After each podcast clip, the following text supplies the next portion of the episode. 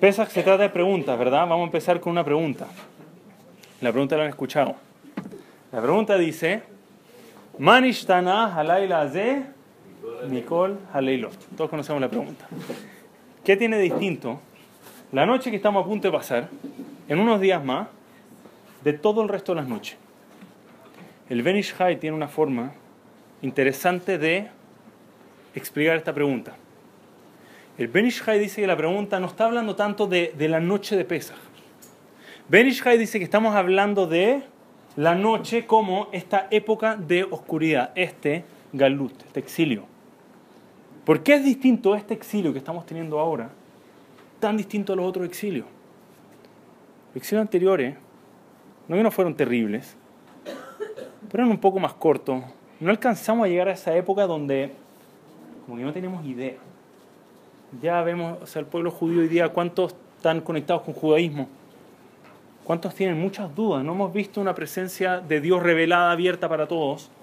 Hace tanto tiempo escuchamos de partición del mar. Es como, ya, de verdad se partió el mar. Sí, es que nos contó el papá de mi papá, de mi papá, de mi papá, de mi papá, lo contó hace miles de años atrás, que en verdad pasó eso. Pero ha pasado tanto tiempo. Y este exilio es tan distinto a los otros, esta época de oscuridad que ha sido tan larga. Y nos cuesta tanto hoy día poder creer, tener emuná. La pregunta esta noche es cómo nosotros cortamos este exilio, dónde tenemos algún tipo de instrucciones para terminar este exilio, para entender por qué ha sido tan distinto y cómo podemos repararlo. La destrucción del primer templo hasta la reconstrucción del segundo fue una época mucho más corta. Por ejemplo, en Mitzrayim, que fue una época de desconexión, de, veníamos de los patriarcas, Mitzrayim fueron 210 años, que no es corto, pero no son miles de años, y después de nuevo milagros revelados. Entonces, de nuevo, ah, ya, ahí estaba Dios. Que bueno, pero ahora estamos en una época realmente a ciegas. Nos dicen que efectivamente Dios estuvo ahí con nosotros y mostró milagros, pero no lo hemos podido ver. ¿Cómo podemos abrir los ojos a esto un poco? Analizando entonces el Galut Mitzrayim, vamos a ver el exilio egipcio para ver cómo podemos aplicar ese exilio a nuestro exilio. Una de las cosas que decimos en el Manishtana, todos cantan el Manishtana en la casa, ¿verdad? Todos nos conocemos un poco la canción. Decimos, Shebehol Leilot, Anu Matbilin, ¿qué decimos? Nosotros untamos una vez. Afilu Pa Mejad. Y esta noche, ¿cuántas veces untamos? Dos veces. Hay una interpretación muy interesante de esto. ¿Qué son las dos untadas? La primera untada habla del principio del exilio de Egipto. ¿Cómo empezó el exilio de Egipto? Yendo al, comienzo de verdad. Dos hermanos empezaron a pelearse entre ellos, tomaron a uno de ellos y lo vendieron a Egipto. Para que el papá no sepa de lo que había pasado, le sacaron la túnica, el ketonet pasim, lo rompieron y lo untaron en sangre. Esa es la primera untada. La primera untada representa la venta de Yosef cuando untaron el ketonet pasim en sangre. De hecho, muchos dicen que la, palabra carpaz viene de la palabra ketonet pasim, que es la primera untada. La segunda untada que representa por favor, adelante, como gusta. Todos. Pasó piola la entrada, ¿verdad? Perdón. No es Yom Kippur, no tengo que disculparme tanto. Se disculpa. No. La segunda untada está hablando del Corbán Pesaj. Había sangre, se tomaban unos pinceles de hisopo, no la palabra más usada hoy en día. Había un cordelito alrededor que amarraba toda esta tela que se hacía de hisopo, se untaba dentro de la sangre y con eso teníamos el famoso Corban Pesaj. Dicen nuestros sabios que lo que simbolizaba este pincel de hisopo rodeándolo con este hilo de hisopo era la unión que había en el pueblo de Israel. En ese momento ya no había pelea entre ellos. De hecho, la razón por la que fue exiliado el pueblo, por la que fue redimido el pueblo judío en Egipto, una de las razones que traen nuestros sabios es porque no hablaban mal unos de los otros. No se tiraban uno de los otros al agua, decían, oye, iban con los mitzrim, ¿verdad? Oye, este está haciendo algo malo, así que dame más a mí por acusarte con el hebreo malo. No pasaba eso en nuestro pueblo. Había unión de nuevo. La segunda untada representaba la untada del Corban Pesach, que era la directa reparación de lo que causó nuestro exilio.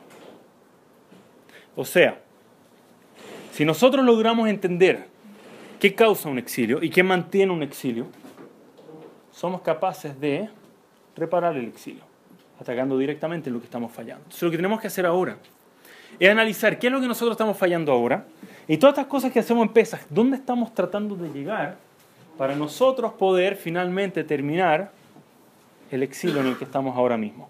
Como decía Alfredo recién, urgente necesitamos ahora salir de Egipto. Hasta cierto sentido es muy parecido a donde estamos hoy día. Somos esclavos a tantas otras cosas. Ya que estamos, que esta clase sea para refugiar Shlema, de todos los que están heridos de, del atentado que hubo en Israel. ¿Qué estamos tratando de reparar? Nosotros vemos tantos simbolismos en Pesach, y les voy a decir cuál es el problema con los simbolismos. Cuando nosotros hacemos algo y no tenemos idea qué hay detrás del simbolismo, pasa a ser un, una costumbre muy bonita. Pero nosotros entendemos que las mitzvot no son costumbres bonitas, hay dentro de ellas esencias tan grandes que deberían impactar dentro nuestro. Pero para poder realmente dejar que esa mitzvah entre dentro mío y haga el trabajo que tengo que hacer, tengo que entender lo que estoy haciendo dentro de lo que puedo. Les voy a dar un ejemplo de esto. Uno de los casos más simpáticos que he escuchado. Un señor que estaba totalmente desconectado con judaísmo, él dice, yo no soy judío, no me interesa. No entiendo los fundamentos, no entiendo para qué, no entiendo para qué. Tanta gente que nos odia, nos detesta, como que no vale la pena. Yo decidí, yo no soy judío. Un amigo de él muy cercano le dice, ok, te tengo una oferta y yo nunca más te molesto, ¿cachado? Cuando uno va y trata como de inculcarle judaísmo al otro. Él dice, una más y no te molesto nunca más. Dice, hay un rabino, todo esto en Eretz Israel, dice, hay un rabino que habla impresionante y vaya a aprender de los valores que hay dentro de la Torah y dentro de las mitzvot y vaya a aprender por qué es tan importante para nosotros seguir nuestro lineaje y lo hermoso que es Eretz Israel. Vas a aprender tanto. Un shiur y yo te dejo tranquilo. El amigo le dice, no me interesa, le dice, 200 dólares, bueno, ahí sí, y bueno, si era judío al final, ¿verdad? Entonces, 200 dólares aceptado, pero una vez, ¿no? Esta oferta, aunque me la dupliques después, no me interesa de nuevo. Va al shiur de este rabino espectacular, carismático, y el rabino está enfermo, y llega otro rabino, nada que ver, ¿ok? Y llega al tiro un rabino que se nota que es alguien bien serio, y se sienta y dice, perdón, hoy día el rabino falló, entonces en vez de hablar de la esencia del judaísmo, vamos a hablar de alajot, ¿verdad? De el tema más rebuscado, así como, ¿qué, onda? El, tema así, nada que ver. ¿Cuál era el tema que iban a hablar? Ashabat Veda. La mayoría acá tal vez no sabe lo que significa esta Ashabat Veda. Shabbat Veda es una mitzvah de la Torah. Cuando yo encuentro algo perdido, ¿verdad? Tengo este libro. A alguien se le perdió el libro, lo encontré, lo abro, chuta, no tiene nombre, no estoy seguro de quién es o digamos, incluso si sabes de quién es, pero está complicado devolverlo, tengo una mitzvah de devolver esto. ¿Hasta qué punto? Ahí entran las alajot, ¿verdad? ¿Cuánto tengo que cuidarlo? ¿Qué pasa si se rompe? ¿Qué pasa si está muy lejos y sé que no lo voy a volver a ver? ¿Qué y empiezo a hablar de todas las alajot y detalles de uno de los temas. Todas las horas quedó ya y todas entretenidas, pero tal vez no es el tema más entretenido de todos, ¿verdad? Devolver, retornar un item perdido, ¿verdad? El tipo escucha este shiur una hora y media, la última media hora ya no escuchó, está totalmente volado en otra, y sale y va, llama a su amigo, dice, chuta, o sea, no valían los 200 dólares esto, ¿verdad?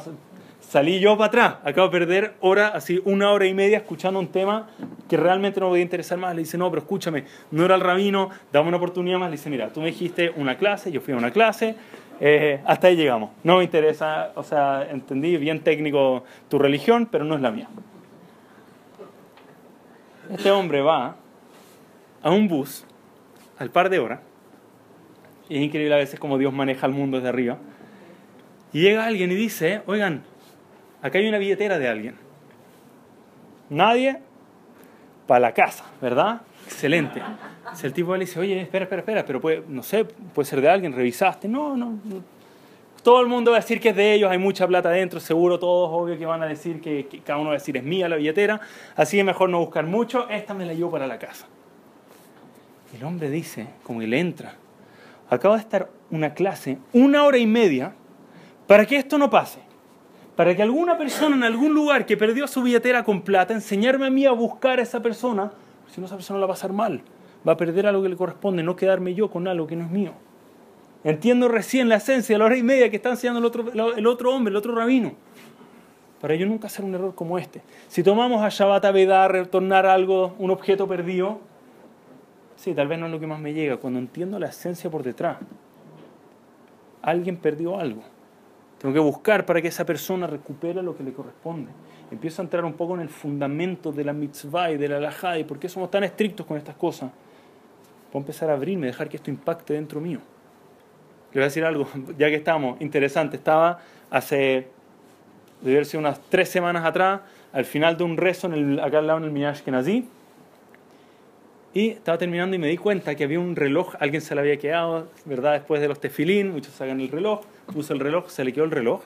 Y yo hoy agarro el reloj y justo, justo cuando lo agarro, había un señor que es de afuera, que llegó así corriendo como, oh, pucha, no alcancé. Le dije, ¿todo bien? Me dice, no, es que me quitaste la mitzvah. Dije, ¿qué mitzvah? Me dice, no, es que vi que alguien dejó el reloj y yo quería agarrarlo para yo devolverle el reloj.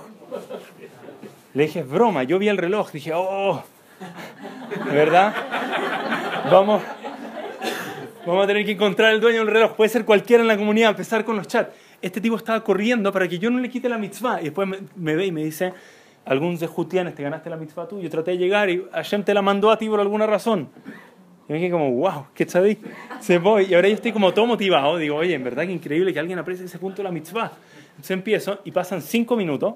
Me dice, hola, no sabes mi nombre, pero yo soy el tipo que te habló en la mañana porque estaba corriendo detrás tuyo para el reloj. Averigüé el contacto, no es de acá, no es chileno, me dice, averigüé el contacto, háblale a esta persona, ese es el dueño del reloj, para que no debe estar muy preocupado de que no tiene su reloj, para que le hables al tiro. Yo no lo puedo creer. De verdad, qué musar, qué hizuk para una persona ver que a alguien le importa a tal nivel que alguien esté pasándolo mal por su reloj. tengo que tomar, de alguna forma, todo lo que hacemos en Pesach y tratar de entender a dónde estamos tratando de llegar con esto. ¿Dónde estoy tratando de llegar con Pesach? Le voy a dar un ejemplo. Esto lo habló mi mujer hace unos días atrás. Nosotros tenemos tres, tres matzot que ponemos en el ceder. La matzada al medio la partimos en dos, escondemos la mitad, ese se llama aficomán, y la otra mitad la dejamos en la mesa y a comer. ¿Qué, representan estas matzot? Una de las interpretaciones más increíbles que he escuchado. Las, como, como simbolismo cuando yo tengo las tres. Decimos que una de las tres matzot es Abraham, la de arriba. La de más abajo es Itzhak. Ahora voy a explicar por qué más abajo. Y la del medio es Jacob. ¿Por qué la del medio? Jacob es el que mezcla el de arriba que es Gesed con el que de abajo que es Din para crear Emet, para crear Emet. El conector de las dos. El del medio es Jacob. ¿Por qué partimos? Pobre Jacob, ¿qué hizo? Lo partimos en dos, sacamos la mitad de la mesa y la otra la dejamos en la mesa. ¿Por qué partimos el del medio? La mitad que sacamos, nosotros sabemos que Jacob era distinto a los otros patriarcas. Jacob, primero, vemos partes como súper polémicas dentro de la Torah que le roba o le engaña o entendemos no están así, los mefarshim me explican que en verdad no mintió. Pero cuando tú lees el cuento, queda un poco como que engañó a su papá para que le dé una braja que no era de él. Y después de eso le pide disculpas a su hermano. Y después de eso le cambian el nombre totalmente. No era como Abraham, ¿verdad? Tú ya no te llamas Abraham, ahora te llamas Abraham. Jacob, tú no te llamas Jacob, te llamas Israel. Como nada que ver. O sea, cambio de nombre total. Y lo más increíble es que Jacob, ¿qué significa Jacob? Jacob viene de la palabra Ekev. Ekev es talón, lo más bajo. Israel viene de Sar de Hashem lo más alto, un, príncipe, alguien que está alto, en vez de Ekev. Otra forma, Esav, cuando habló de Jacob, torció la palabra para decir que Jacob venía de como de torcido, una persona que engaña. Israel significa Yashar Kel, el recto de Hashem. Como que tuvo esta época donde hay un lado como más menos oscuro, donde su nombre como que alude un poco a algo más bajo, algo un poco torcido, y termina perfeccionándose en algo recto, algo elevado. Hay dos formas en las que nosotros podemos comportarnos en este mundo. Una, siempre Israel va a tener una kedusha, pero una es nivel Yaakov, un nivel donde todavía tenemos que perfeccionar, tenemos que aspirar a ser más alto. La otra es, cuando ya estamos arriba, somos Israel. Sacamos la mitad de Israel entendiendo que ahora mismo estamos en un nivel Yaakov. Somos un pueblo de Kedusha, pero no estamos ahí todavía. nos vamos a trabajar para el final del ceder llegar a Israel. Y ahí traemos el aficomán y terminamos el ceder comiendo lo que representa que nosotros ahora somos a Israel, somos el pueblo de Israel. Entonces, primero entendemos el simbolismo de algo que es una costumbre linda, algo que hay por dentro de eso. Pero lo que estoy tratando de buscar es cómo logramos esto. ¿Cómo yo parto? Jacob y termino Israel. Entonces vamos a ir tratando de tocar uno por uno. Y antes de eso voy a dar una, una cosa más, una, a, a, cerrar esta breve introducción, no tan breve. Eh, estuvimos la semana pasada, lo que estábamos en Pirkei dijimos que el mundo se sostiene por tres cosas. Shoshat, Barim, Haolam, Umet. Torah, estudia la Torah. Abodá, nuestro servicio a Dios. Y Gemilut Hasadim, hacer gesed, actos de bondad con otra persona. explicamos en esta clase, esto es algo que voy a querer tocar un poco más profundo hoy día, que estas tres cosas simbolizan los tres tipos de trabajos internos que yo tengo que tener. El primero es, Torah simboliza mi trabajo conmigo mismo. Toda la idea de esto, de Torah y mitzvot, es que tienen un impacto y yo puedo estar mejor conmigo. La segunda es abodar, el servicio a Dios, yo quiero estar mejor con mi relación con Dios, con el Creador. Y la tercera, Gemilut Hasadim, actos de bondad, para yo estar mejor con mi prójimo, con el de al lado. Entonces empezamos. Este es el pan de la pobreza. Lechem Oni. Le quiero decir lo que dice Rav Dessler. Sobre cuál es el concepto de pan de la pobreza.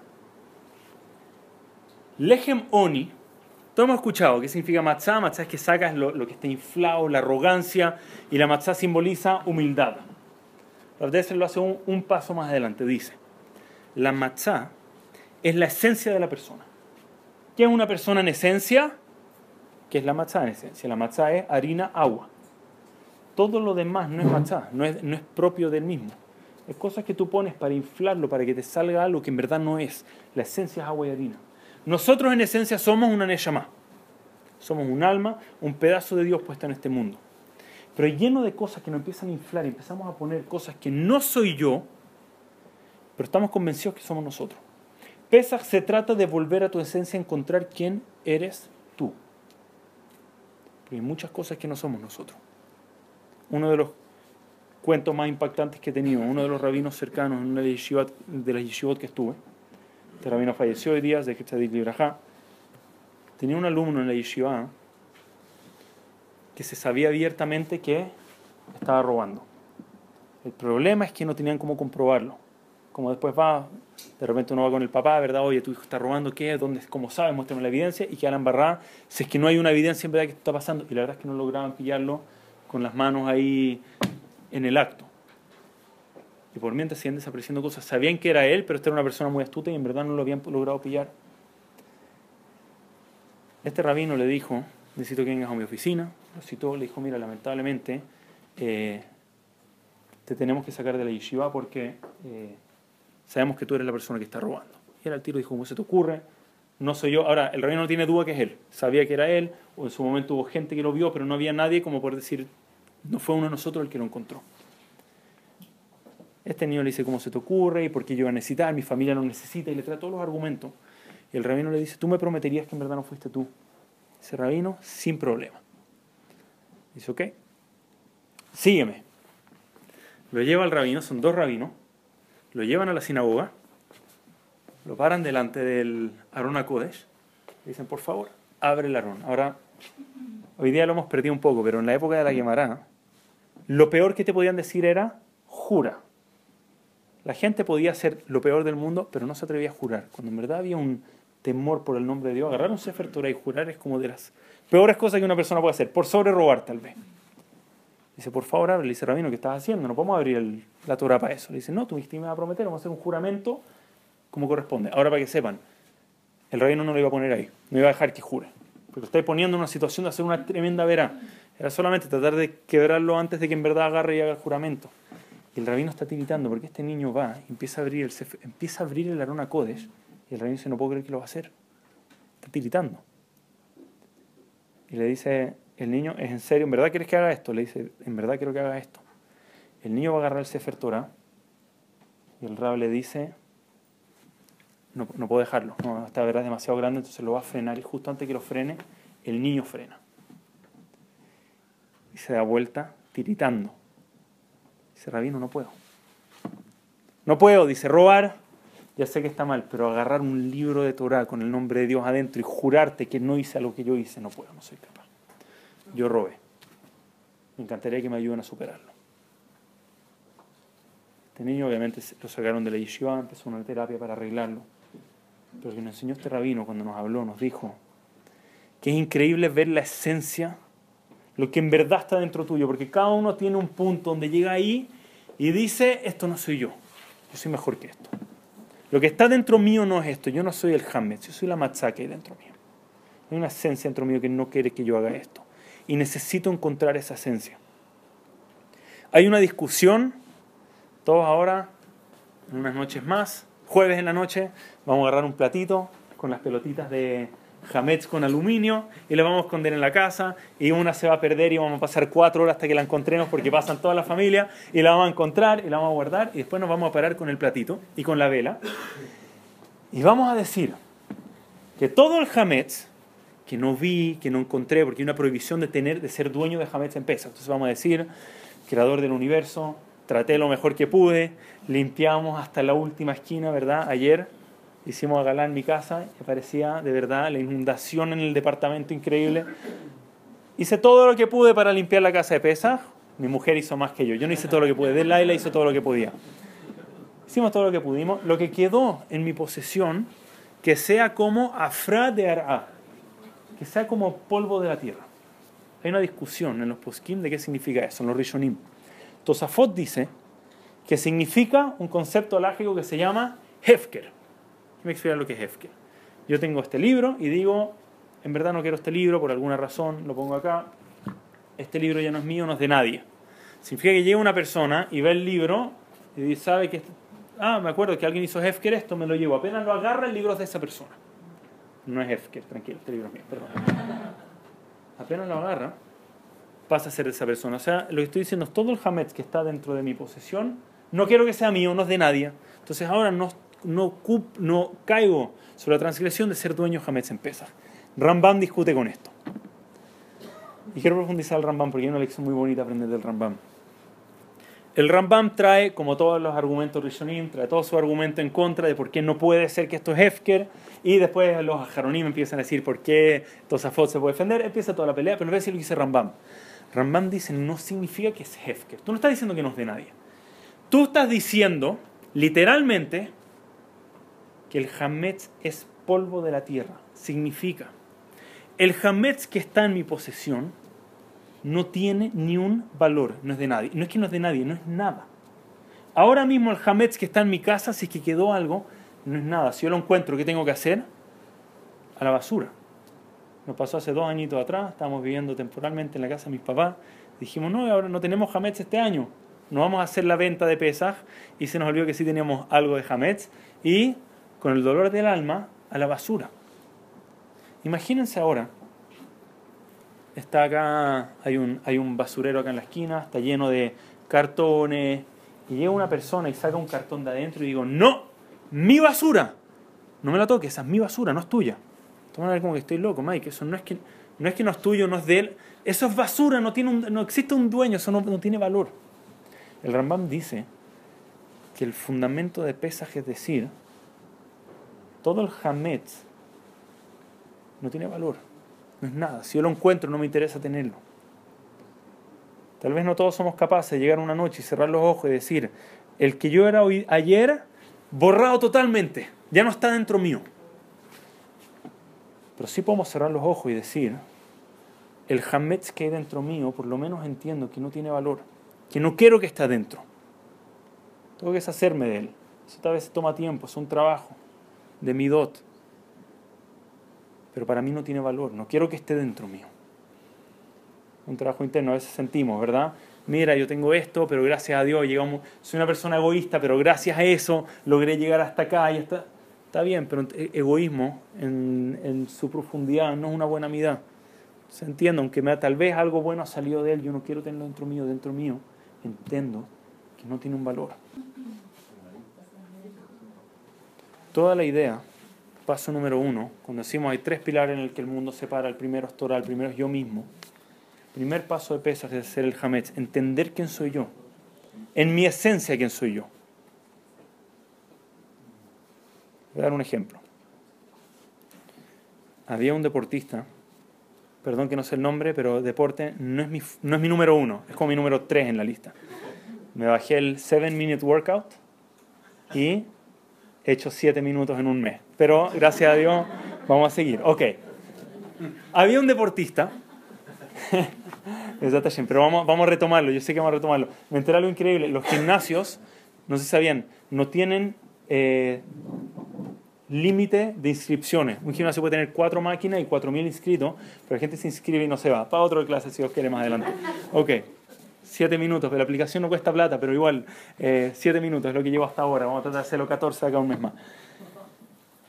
Este deportista le gustaba puntualmente, su pasión era, una de ellas era salto largo. Le gustaba saltar lo más lejos posible.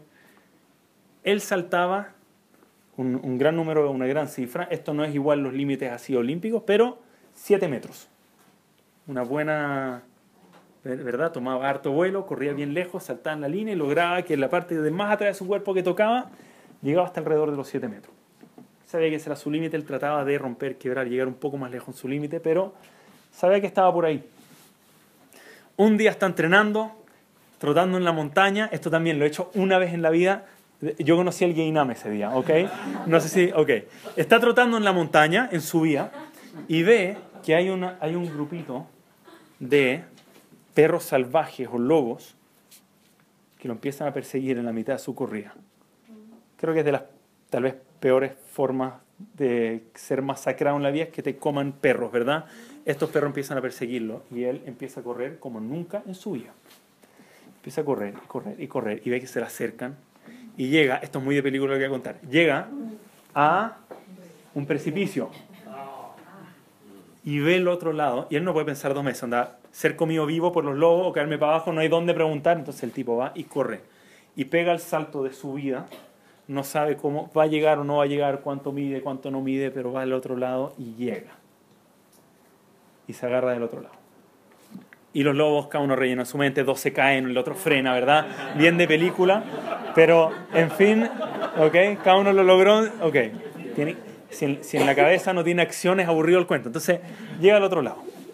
Y el tipo hace ahí, me imagino ahí su eh, da, ¿verdad? Agradecer por lo que le pasó. Y ahora la pregunta de oro. ¿Cuánto saltó? Él quiere saber, oye, a mí me sonó que eso era un poco más de 7 metros. Entonces va, me imagino que más equipado, con expertos con pistola, pero va de nuevo a la montaña y miden el salto de un extremo al otro extremo. 8 metros. 8 metros. Desde ese día pasan dos cosas increíbles. Número uno, él es capaz de saltar 8 metros. ¿Por qué? Pashut, porque hoy día entiende que él puede saltar más de 7, él puede, ya lo hizo una vez, entiende que puede saltar más que eso, salta 8. Pero él hace otro cálculo, no sé cuánto nosotros hubiéramos hecho este cálculo. Él cierra los ojos y dice, si es que esa montaña hubiera medido ese precipicio, si hubiera medido 8 metros con 5 centímetros, ¿llegaba o no llegaba? Llegaba. ¿Por qué hoy día estoy saltando solo 8? Porque eso es lo que medía, pero hubiera medido más, yo ya me comprobé a mí que yo puedo saltar hasta lo que yo creo que puedo saltar. Ahora creo que puedo saltar 8 porque medía 8. Pero tal vez puedo un poco más que eso. Empieza a saltar 8.5. 8,5 centímetros. Y vuelve a hacer la misma lógica una vez más y empieza a saltar 8,10 centímetros. Empieza a romper su récord de nuevo y de nuevo y de nuevo hasta entrar a campeonatos olímpicos. Los saltos largos más grandes que han hecho en la historia porque entiende hasta dónde es capaz de llegar, entiende que su limitante está en su mente.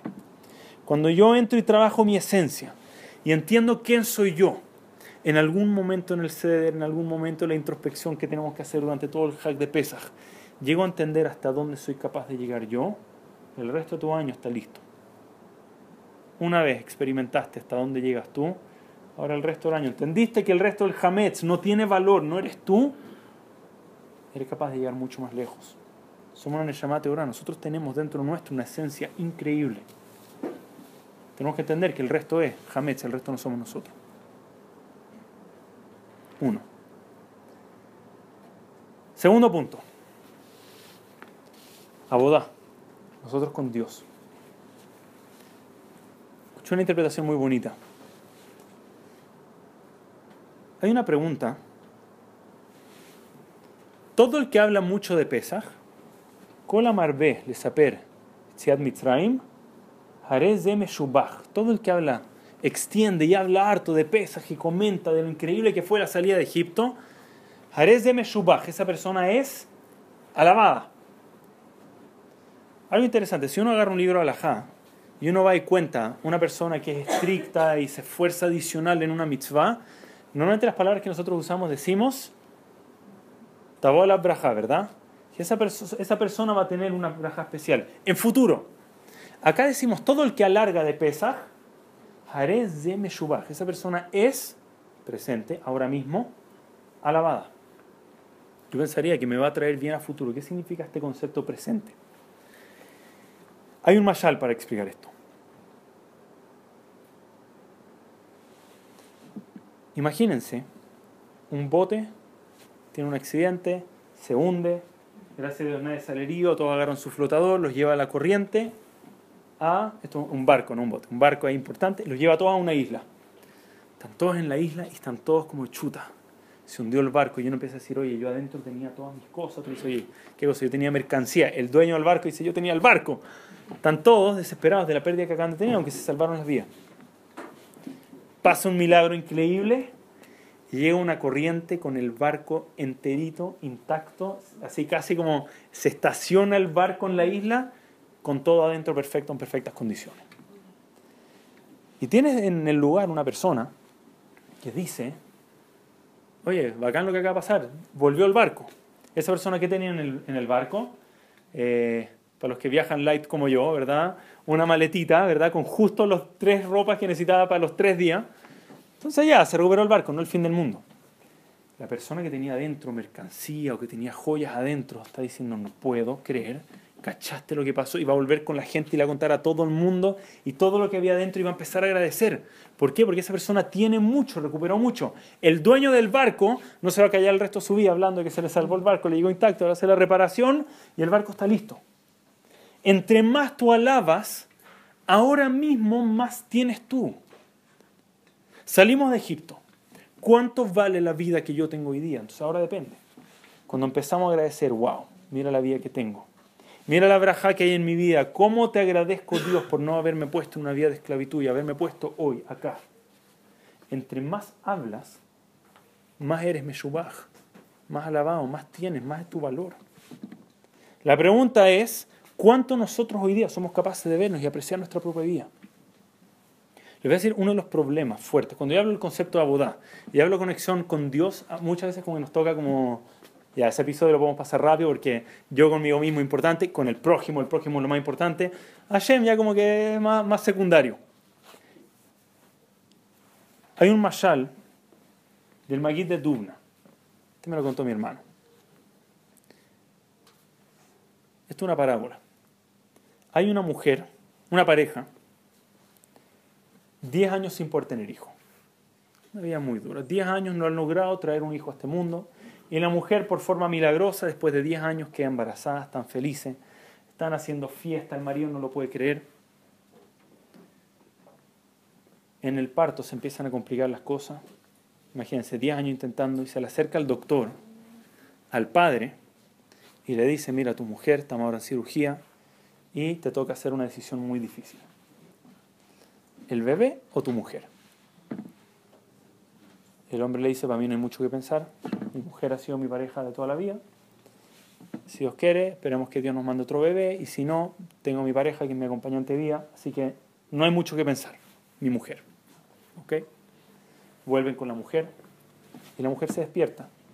Dice, hola, estabas durmiendo, justo hablamos con tu marido, la lección que tienes que tomar, y ella dice, bajo ni un motivo, el bebé. A mí no me interesa. Yo mismo no necesito nada, el bebé.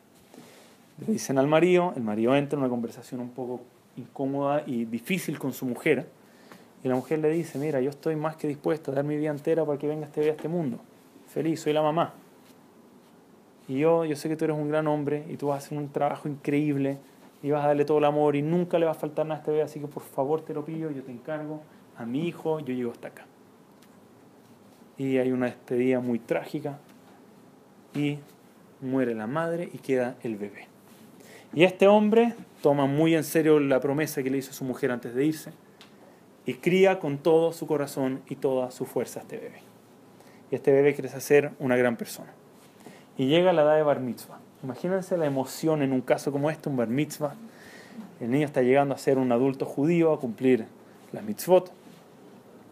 Y él se acerca con su hijo, le dice, mira, se viene ahora tu discurso bar mitzvah y es importante, esta es la, conversación que todos tenemos con nuestros papás ante el bar mitzvah. Me acuerdo hasta hoy día mi papá, ¿verdad? No se te olvide este rabino y este rabino y el abuelo y el tío y el primo que tú no conoces, pero viene de acá y el otro primo que no conoces que no puedo venir, pero trató. Ya, se le da todo el discurso y dice el papá, y el que menos se te puede olvidar, no te vayas a olvidar de tu mamá. Dice, tú, tú sabes, él toda la vida le contó quién era su mamá y lo que hizo su mamá por él, así que no se te olvide hablar de tu mamá. Se dice, papá, todos mis apuntes listos para mi discurso, tranquilo. Y se para el niño en el discurso del bar mitzvah, una emoción, se imaginan, sobre todo los familiares de la mamá, viendo a este niño llegar a su edad adulto, y empieza a hablar y cuenta el papá todo lo que ha hecho y todo el sacrificio, criarlo solo, y lo impresionante, una cuestión, todos llorando, y empieza a contar de sus maestros, cómo lo han encaminado, y sus amigos, y sus tíos, y sus primos. Está llegando al final y dice, y también me gustaría agradecerle mucho a mi mamá, muy buenas noches a todos, muchas gracias. Es el agradecimiento que hace. El papá no lo puede creer. Se dice ya, no lo retes, no le rompa los dientes en público, ¿verdad? Vamos a esperar después, vamos a conversar. Entonces, termina. Termina toda la fiesta. El niño, papi, ¿qué te pareció mi discurso? Lindo, están todos emocionados. Dice, mira, bien, pero no entendí, dice. Tu mamá dio tu vida por ti, dio todo por ti, no dijiste nada a tu mamá. Y el niño le dice, papi, no entiendas algo. Para ti mi mamá es alguien increíble porque Dios su vida para mí, toda la vida, lo que fue para ti, cuánto la amabas. Dice, pero yo no conozco a mi mamá. Para mí es un cuento muy lindo, pero no me puedes pedir que tenga esta conexión emocional como la tienes tú. No la tengo. Le agradezco mucho, estoy seguro que era una gran persona, pero no la conozco, no, no me nació hablar más que eso. Son los problemas de tener un exilio de miles de años y perder uno de, nuestro, uno de los tres partners de la creación, que es nuestro creador, Dios. no entender en verdad tanto en profundidad lo que es nuestra relación con Él. Sabemos que nos quiere, sabemos que está más dolido que nosotros por la época donde estamos pasando hoy día, que no tenemos una conexión real con Él. Y nos cuesta conectarnos. Nos cuesta. Y lo peor en verdad, hasta cierto punto no nos duele tanto no tenemos una conexión con Dios, pero como no entendemos lo que es la conexión con Dios, no nos, no nos afecta hasta el final. Pero cuando nosotros vamos al Tanaj y vemos la relación que tenían los profetas y nuestros patriarcas con Dios, hasta el punto que de repente le afectaba mucho más tener un choque con Dios que tener con un familiar, se a entender, wow, la relación con Dios debe haber sido muy especial, debe haber sido muy profunda, pero no la entendemos hoy día. Pero creo que parte de poder entender eso es lo que vamos a explicar entre más tú puedes ver alrededor tuyo y más entiendes lo que tienes y más valoras lo que tienes, más empiezas a agradecer tal vez algo que no entiendes hoy día, que no tiene una conexión directa, pero entiendes que de una forma u otra Él te mandó todo lo que tienes.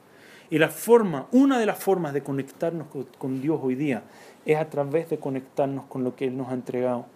Como este niño que lo que le hacía falta era apreciar la vida que Él tiene, porque esa vida solamente vino por su madre. Entender lo que yo tengo, de dónde vino. En el ser de Pesaj hacemos uno de los, cánticos, y hoy día lo tenemos, entiendo, es un cántico bien así infantil, pero que viene con un mensaje muy fuerte por detrás. Empezamos a decir, si Dios nos hubiera sacado de Egipto y no nos hubiera abierto el mar, Dayenu. Estamos todos acostumbrados, Dayenu, suficiente, mi abuelo ahí nos reta que pronunciamos mal, ¿verdad? ¿Qué significa esto Dayenu? Significa, soy capaz de ver lo que me entregaron, y si Dios me entregó hasta ese punto, una vez que yo ya vi a Dios, y entendí que todo lo que necesito tener está ahí, entonces Dayenu, si Dios no hubiera hecho esto, en ese nivel de conexión yo hubiera entendido que eso es todo lo que necesito. No necesito más que eso. ¿Hasta qué punto somos capaces de ver lo que nosotros tenemos y agradecer por todo lo que tenemos? Estaba hace el viernes en la tarde, llegué bien tarde a la casa, entonces corrí para alcanzar a ducharme, llegar ahí bien para Shabbat y me tocó, ya que vivo en el edificio Doña Sara, entonces tú te duchas cerca de la hora antes de Shabbat, El agua no está fría, está, no les puedo explicar, no sé qué, ¿verdad? Está, eh, el cero absoluto sale de la llave. Entonces, muchos judíos que vivimos en el mismo edificio, todos duchándose una hora antes de Shabbat, se llegó y empecé a decir que lata, de verdad. O sea, yo quería ya llegar tan estresante. Si llegué justo antes, o sea, poco antes de Shabbat, era por una razón, entonces quería ponerme ahí en la ducha, relajada, y está ahí, ¿verdad? El hielito saliendo de la gotera, justo el primer día de frío de invierno, pero ya. Está bien, pucha, que lata que me tocó a mí la ducha fría y no llegué justo, hubiera llegado una hora antes ya, pero estoy no del mejor humor dentro de la ducha, pero bueno, capará, hay peores cosas en la vida, ¿verdad? Dos días después, me toca ver gente realmente pasándolo mal. Alguien, de hecho, que trabaja para nosotros vino dijo, necesitamos que nos ayuden, nos den ropa, perdimos toda nuestra ropa en los coches porque acá hubo un diluvio hace unos días atrás. Y me toca entender qué me estoy quejando yo de agua fría y cuál es el frío que está pasando otra persona. Se nos acercó alguien a pedirnos ayuda que perdió su casa, perdió su ropa, perdió el coche de su bebé. Y vino a preguntarnos si tenemos ropa abrigada para su bebé y si podemos ayudarlo colectar entre varios para que se pueda comprar un coche. Y de ahí te toca. Yo me estaba quejando que pucha un día entero sin agua potable. Y hay gente pasándolo mal. ¿Hasta dónde yo soy capaz de cerrar los ojos y ver todo lo que tengo y ver para arriba y decir a Shem? Increíble lo que me manda. Increíble todo lo que tengo. Había un rabino, no sé quiénes escucharon esto mío, pero a los que no lo escucharon, hay un rabino que llega corriendo.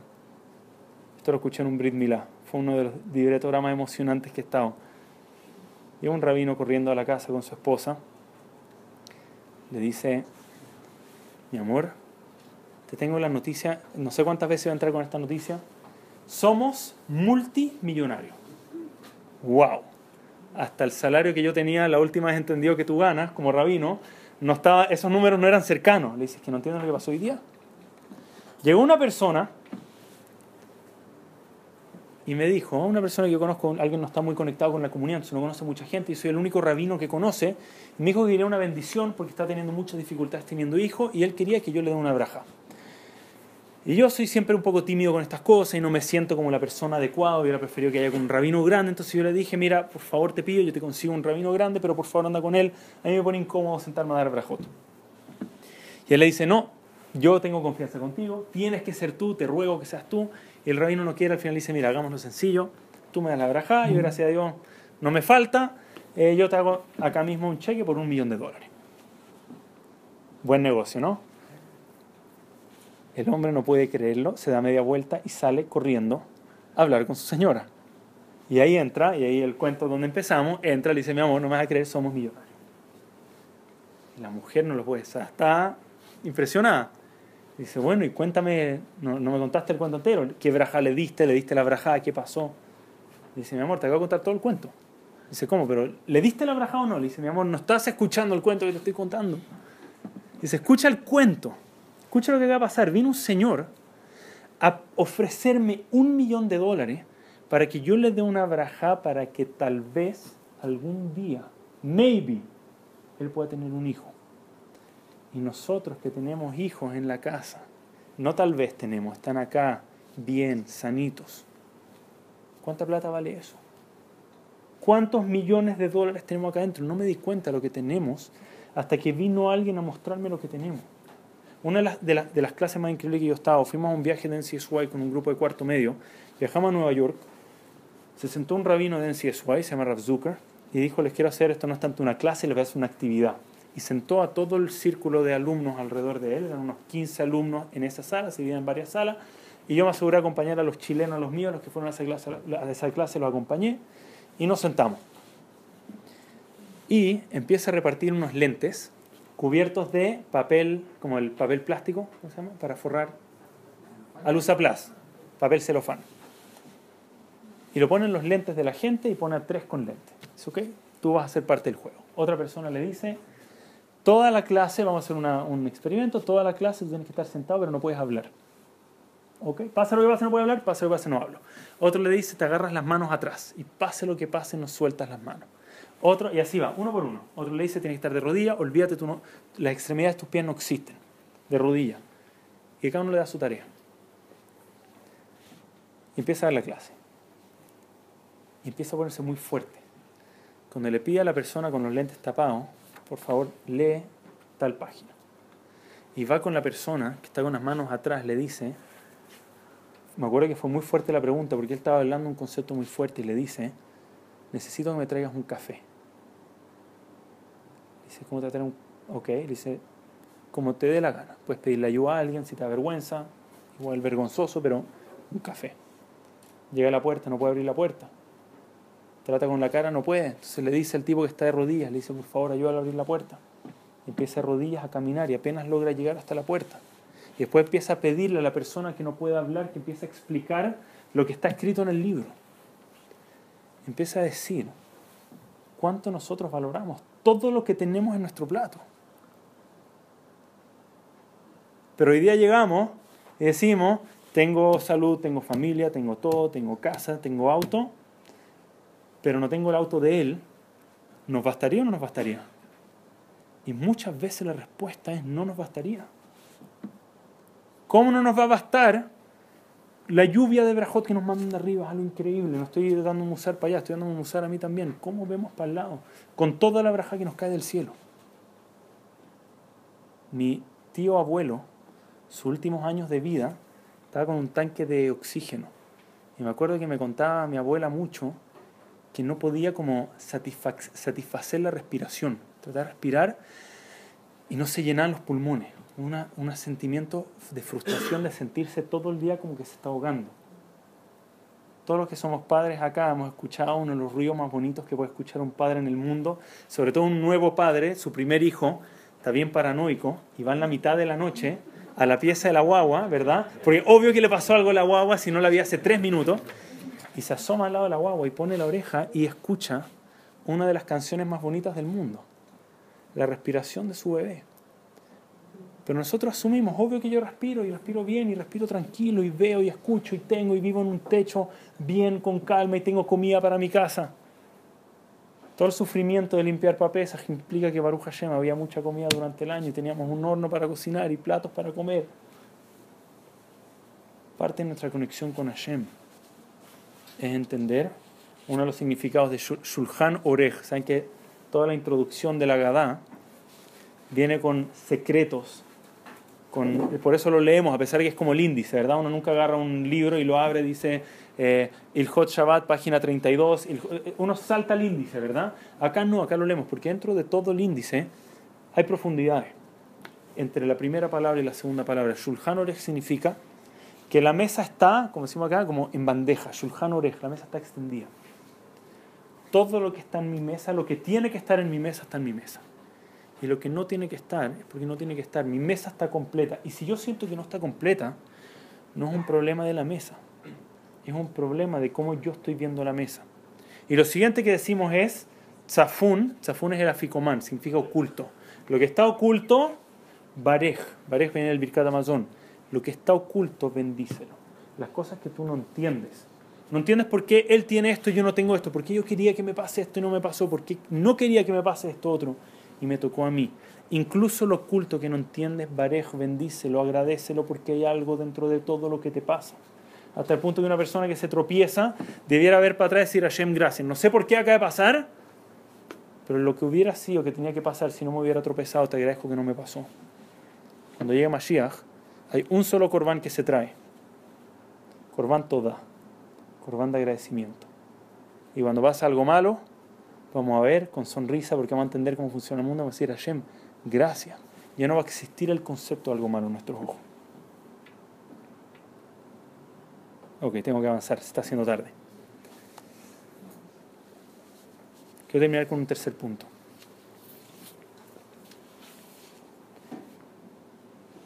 Empezamos el ser de Pesach diciendo este es el pan de la pobreza. Hay tanto que aprender de la matzah, es increíble. Acá tenemos que acotarnos a los 45 minutos a la hora que tenemos en este tiempo.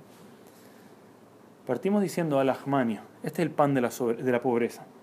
Y después decimos, todo el que tenga hambre, que venga y coma. ¿Qué tipo de conexión hay entre una frase y la otra? Es extraño, ¿verdad? Este es pan de la pobreza, todo el que quiera venga y coma. Al revés, el que tiene es el que dice todo el que quiera comer venga y coma. Rav Soloveitchik trae una explicación muy linda de esto. Aunque no lo sepamos, no todo el pueblo judío estaba en esclavitud. ¿Sabían eso o no? Habían parte del pueblo judío que no les tocó esclavitud, como por ejemplo los Levim. Los Levim no estaban esclavos. La gente de clases muy altas que tenía para pagar los impuestos y cuando le dijeron, oigan, vengan a trabajar y van a dar mucho, dijeron, no, no nos interesa, esa gente tampoco le tocó. Tampoco le tocó esclavitud. Sin embargo, llegó un punto en el pueblo de Israel donde sin importar quiénes eran, si eran Levim, si eran ricos o pobres, todo el mundo terminó comiendo pan de pobreza, ya no, no había mucho. Y aunque siempre había pan de pobreza, siempre se aseguraban de compartir el poco pan de matzá, de trozo de galleta que había en su mesa, se aseguraban de compartirse a la gente que sí estaba en esclavitud.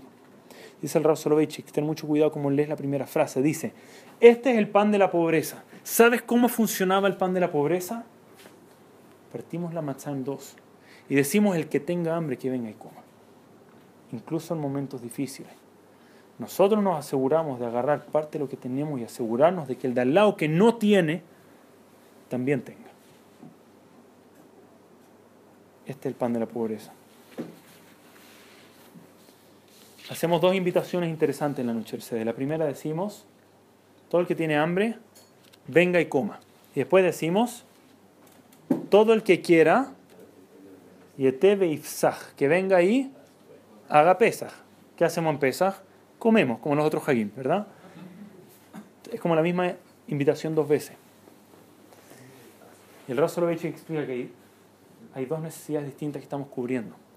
La primera es, todo el que tiene hambre, que venga que hay comida, para que todo lo físico que te falta, lo tengas acá. Y todo el que necesita que venga y haga pesas, es una invitación a algo un poco más allá que la comida. Todo el que está solo, todo el que no tiene una familia para ir a hacer pesas, incluso si te toda la comida del mundo, vas a tener que irte a una esquina porque no tienes con quién hacer pesas. Abrimos la puerta, que venga, porque acá hay una familia donde festejar. Que venga y haga pesas con nosotros.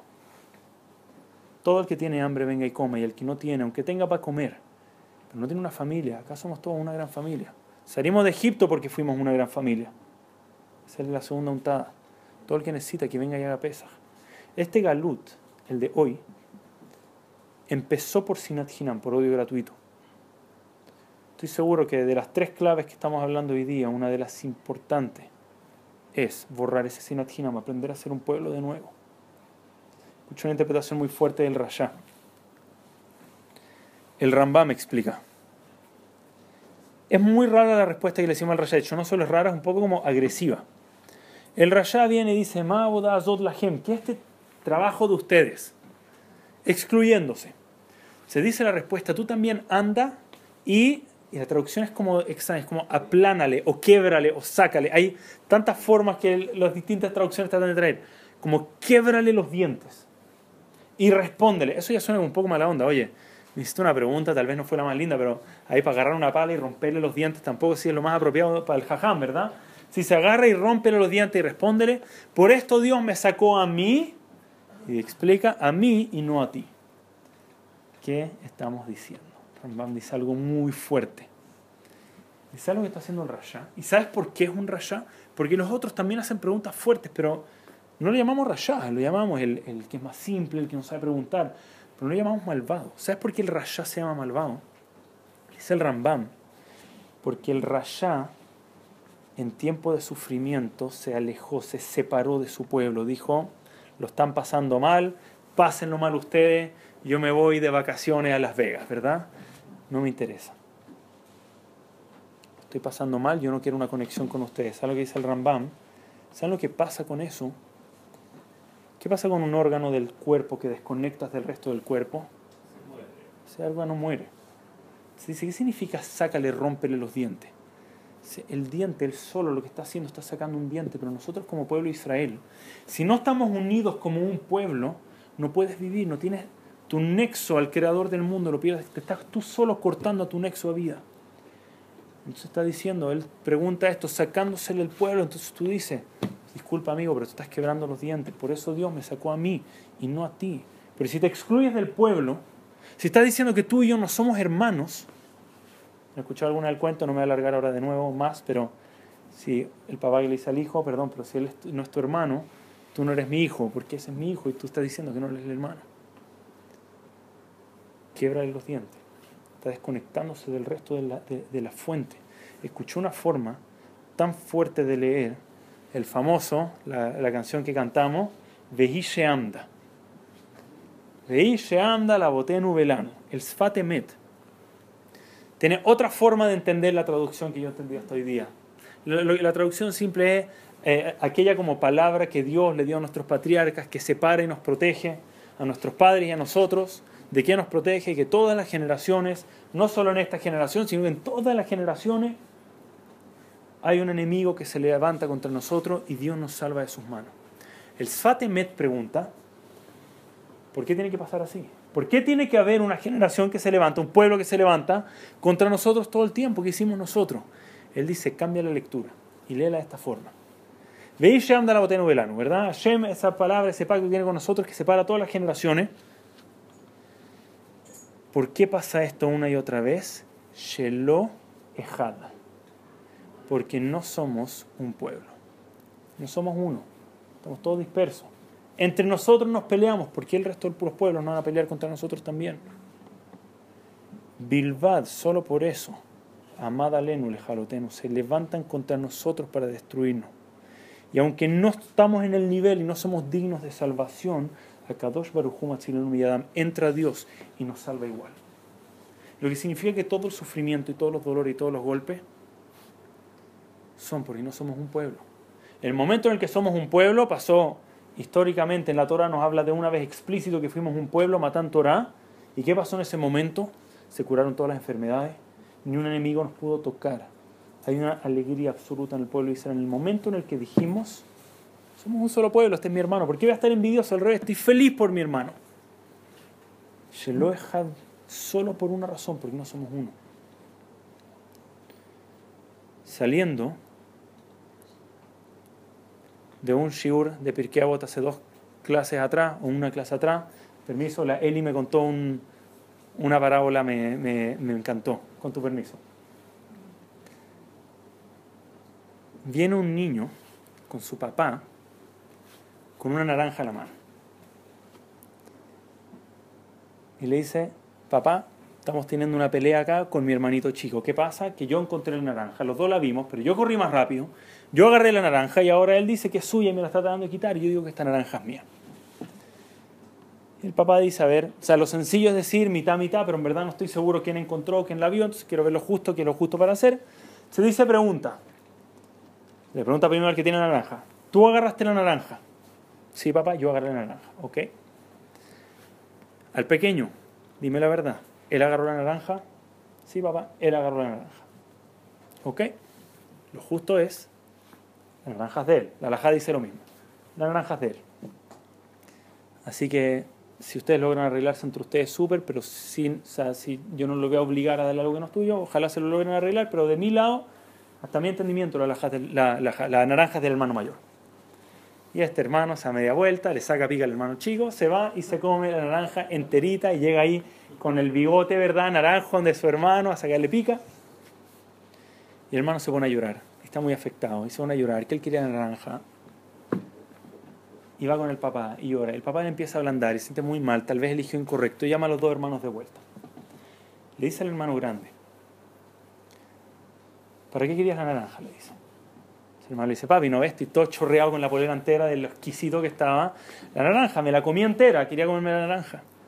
Dice, no, me imaginé, entiendo. Dice hermano chico, ¿y tú para qué querías la naranja? Le dice, papi, yo quería la cáscara para hacer mermelada. El hermano no sabía, el hermano fue, la comió y la botó a la basura. Nosotros aprendimos a trabajar en conjunto, a unirnos como pueblo, a ser uno. Nunca sintamos que el otro está llevándose algo que no le corresponde, que no es mío. La verdad es que hay espacio para todos. Si somos un pueblo, si somos hermanos de verdad y logramos unirnos, estoy seguro que la razón de Sinat Hinam que trajo la destrucción del pueblo judío, con Ahavat Hinam, con amar de forma gratuita a mi prójimo, vamos a ser capaces de tener nuestro templo de nuevo y terminar con este exilio que estamos ahora, que es tan distinto a los otros, que ha sido tan largo, que no termina nunca. Hay tres formas, tres mensajes para llevarnos esta noche, para pensar Cuando hacemos simbolismo y para nosotros no es más que un símbolo, empezar a en verdad sentirlo y ponerlo y hacerlo parte dentro mío de las cosas que pasamos. El primero es, todo el concepto es hacerme el hametz. Se trata en verdad llegar a mi esencia, en verdad encontrar quién es ese buen pedazo de Neshama que hay dentro mío que en verdad quiere aspirar a lo máximo. Y poner ese punto de referencia para crecimiento para todo el resto del año, el resto de mi vida. Dos, yo sé que nos cuesta conectarnos con Dios, pero es abrir los ojos y ver alrededor mío y entender todo lo que tenemos. Y empezar a agradecer por lo que sí tenemos. Y no fijarme tanto en lo que no tiene que tiene el de al lado. Y lo tercero, Besat Hashem, para una reconstrucción pronta del tercer templo, aprender a vernos alrededor nuestro como que somos hermanos. Cuando nosotros somos hermanos y somos un pueblo, de verdad, somos intocables. Nuestros enemigos no nos pueden tocar. Shelo Ejad, la razón por la que se levantan de nuevo y de nuevo porque no somos uno. Que seamos ser un pueblo de nuevo, ser hermanos de nuevo y a través de este trabajo interno de nosotros y a trabajar nuestro nexo con Dios y a trabajar nuestro lazo con nuestros hermanos, seamos capaces de terminar este exilio que ha sido tan largo y ver pronto, Bezat Hashem, Bekarov, la reconstrucción de nuestro pueblo y la llegada a Mesías. Muchas gracias y pesas Kasher Besameach a todos. Muchas gracias.